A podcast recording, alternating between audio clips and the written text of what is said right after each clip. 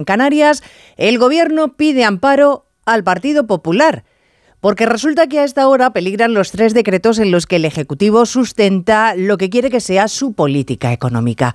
Los siete diputados de Puigdemont se niegan de momento a respaldar esas medidas si no les aceptan, por ejemplo, sanciones para las empresas que se fueron de Cataluña después del procés. Una marcianada, desde luego, de las muchas que van a exigir sabiéndose imprescindibles. Pero aún más delirante es que Sánchez pretenda que le salve del primer fiasco de la legislatura el partido al que quiere esconder detrás de un muro para impedir a toda costa que gobierne.